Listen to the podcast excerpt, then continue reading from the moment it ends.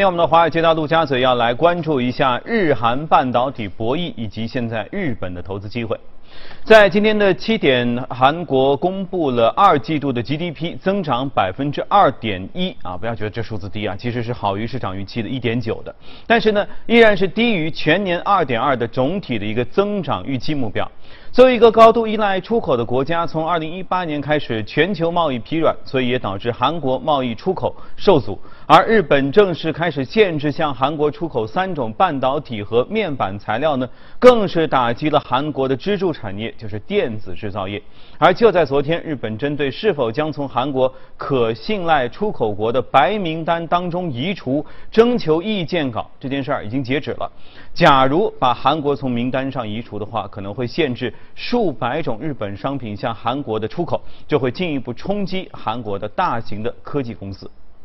那么在此之前呢，七月十八号，韩国央行意外的就宣布降息，并且把韩国今年的预期经济增长速度从百分之二点五一下下调到二点二，基准利率从三年以来的百分之一点七五首次下调到。百分之一点五零。虽然我们知道同一天，其实包括印尼啊、南非啊、乌克兰的多个国家央行啊都进行了降降息，但是只有韩国是处在遭受日本制裁的一个背景之下。所以就这个话题呢，我们要来连线我们的评论员马一群，请他先谈一谈在降息背后，日韩之间到底在发生些什么？另外呢，韩国经济又会因此面临哪一些量宽背景之外的更加严重的经济危局呢？马一群。韩国央行这次降经济增速、降息呢，主要的背景其实就是韩国经济开始下行，日韩贸易战，还有韩国半导体产业受制裁这样的一个背景。韩国因为它自身的贸易依存度还有进出口的依存度都非常的高，那么一旦受到日本的制裁，就有明确的经济走缓的这样的一个预期。那么现在的韩国的对策呢，就是要放松货币政策来减缓半导体产业受到重创之后的经济的压力。呃，按照一七年的数据，韩国呢，因为作为出口型的国家，它的对外的贸易依存度是接近百分之七十，出口呢，呃，依存度呢是三十七点五，进口的依存度是三十九点五，在二十国集团当中，它是排在前三的。韩国的这种出口导向型经济的命门呢，是在半导体产业，呃，占到了韩国 GDP 的百分之五十，是首要的产业支柱，而且呢。它对于这个产业的原材料的进口呢，主要的依存度是集中在单一的日本，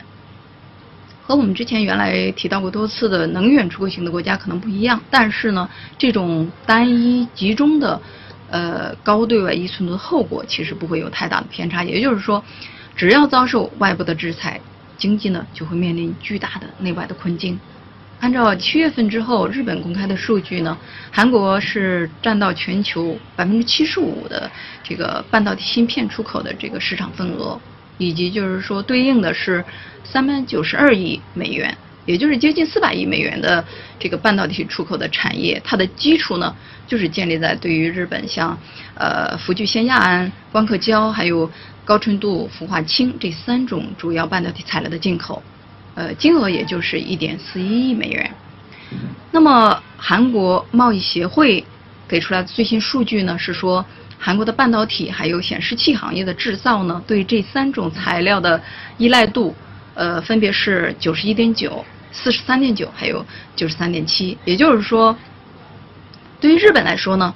呃，它是占到全球半导体材料出口市场份额的百分之五十二。一八年的时候呢，它的半导体设备还有零配件，呃，出口额是达到了两百四十五点六亿美元。那么，如果损失掉韩国的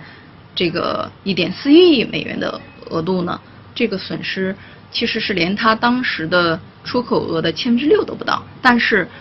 到了韩国这个制造来说呢，其实是有着一个生死攸关的影响，因为没有这些日本材料，它就基本什么都生产不出来。那么这个影响现在也已经开始显现。七月一号到二十号之间呢，韩国出口呢按年是下降十三点六，半导体出口呢是按年下降三十点二。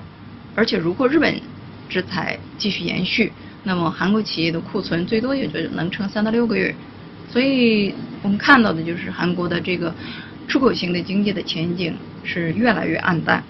韩国虽然现在启动了量宽，调降了经济的增速。但是呢，韩国必须得回去想一想，上个世纪八九十年代的时候，三星到底对日本的半导体做过什么？那么后面看起来，就是韩国的经济其实总体就是凶多吉少。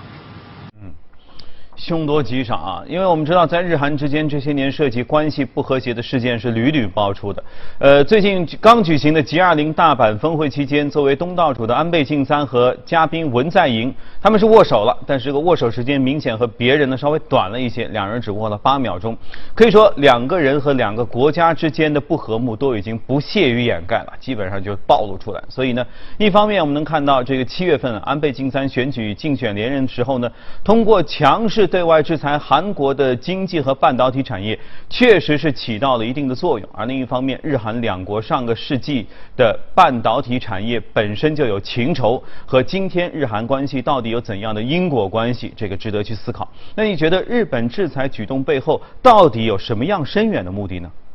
日本韩国之间的不对付，应该说由来已久，渊源也特别的多，老公旧账啊，慰安妇啊，还有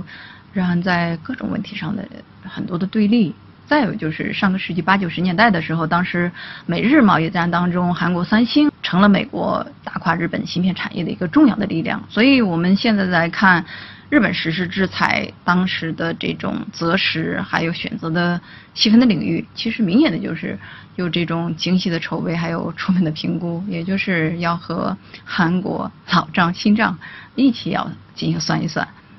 那么半导体这个老账呢，是在上个世纪的八十年代之后，因为当时美国本土的半导体开始衰退，但是美国向来不是有国家安全高于一切的导向嘛，所以美国那时候就开始呃保护像英特尔这样的一些国产的品牌，所以当时半导体行业领域，呃应该属于强国的日本进行全方位的打击。八六年初的时候呢，日本是被认定呃存储器的倾销，九月日美签订了半导体的协议。呃，日本呢是被要求开放半导体市场，而且五年之内要给外国公司百分之二十的份额。那么之后呢，美国又开始对日本出口的芯片呢征收百分之百的惩罚性的关税，而且否决了呃像富士通收购仙童半导体这样的一些重大的并购事件。所以这个其实和当下的很多场景是不是很相似啊？之后呢，我们看到就是日本半导体的芯片产业的份额呢。从这时候就开始逐步的滑落。八六年的时候呢，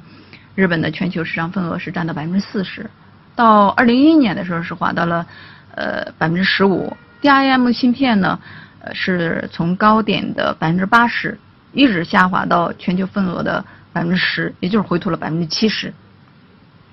要说这个时候呢，其实半导体的产业链因为没有重塑，所以其实日本还有复原的希望。但是这时候呢，呃三星开始补刀。三星当时做法就是游说，而且呢和美国联手，他们是重塑了半半导体的产业链。呃，三星呢是拿掉了日本的地位，自己进行了替代，还把日本这个份额全部收到他自己的这个口袋里面。之后是九十年代的时候呢，三星又故伎重演，呃，在这个过程当中是取得了美国半导体标准化委员会的认可，搭上了当时微处理器和个人电脑时代这样一个快车，又一次。把日本再次的排除在外。现在应该说，日本的复仇机会确实来了。且目前韩国经济的下行，摧毁掉韩国的芯片的产业，打掉韩国的非常重要的半导体的经济支柱。日本呢，其实是能够更好的保护、提高自己的全球的经济的份额。所以目前韩国整体面对日本的这样的一个制裁，几乎是没有招架之力的。这个事情呢，肯定还会继续的发酵，我们可以继续的拭目以待。听上去有点世仇的意思哈。安倍晋三现在竞选连任已经成功了，稳定的政局有望得到延续。那么从安倍角度呢，这确实有助于其自身延续和深化2012年上任以来的一系列的政策和改革，并且呢会腾出手来要做重要的事情。那你觉得未来的日本经济发展和投资机会是不是更有看头呢？日本呢，它是全球的第三大经济体。我们看到现在，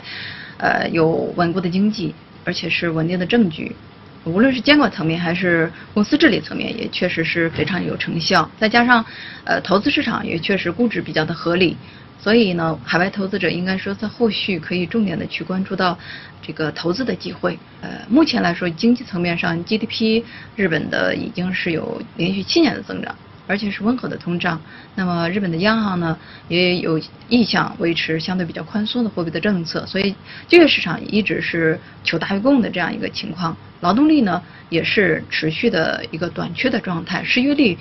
以现在已经是在历史的低位，女性的就业率呢不断的攀升，而且是超过了美国，而且呃国民的整体的消费的开支也是在维持正向的增长，呃另外就是日本企业呢也不断在加大。呃，资本开支来提升自己的产出的效率，所以资本开支的这个增长呢，也成为了经济增长的又一个呃动力的来源。那么过去的几年呢，呃，日本应该说在安倍的带领下呢，经济已经是有了一个积极的发展。那么现在安倍晋三连任成功呢，也确实是有助于稳定的政局的延续。另外就是说。日本企业它自身的治理的环境也在不断的跟进行改变，呃，大股东呢开始逐步的关注到公司的投资回报还有效率，比如说 CEO 的报酬呢，更多的和经营业绩进行挂钩，越来越多的公司开始任命独董，聆听外部的中小股东的声音，而且是通过加大回购这样的一些形式来提升公司的 ROE，所以我们看到的就是在资本市场层面，如果和美国进行比较的话。呃，日本持有大量现金的上市公司的这个回购空间确实是比较的大。那么从投资的这个层面上来说，这种改善呢是很重要，而且应该说意义重大。如果具体到投资市场，和美欧股市进行比较的话，日本上市公司的资产负债表呢，也确实是非常的稳健。东证指数当中呢，呃，处在净现金状态的这些非金融企业占比是达到了百分之五十六点二。那么标普五百还有 MSCI 欧洲指数的这个比例呢，只有百分之十九和百分之十八点六。呃，而且日本的产业结构，我们看到的就是。呃，有确实比较多的有吸引力的这样的一些投资机会，比如说像老龄化带来的一些自动化也好，医疗呃行业机会也好，还有就是出境游很多的在日本的消费，还有旅游，以及就是劳动力短缺所带来的，比如说网上招聘公司啊，还有呃企业增加自动化、智能化设备的这样的一系列的机会，是值得投资者在后续进一步的进行关注的。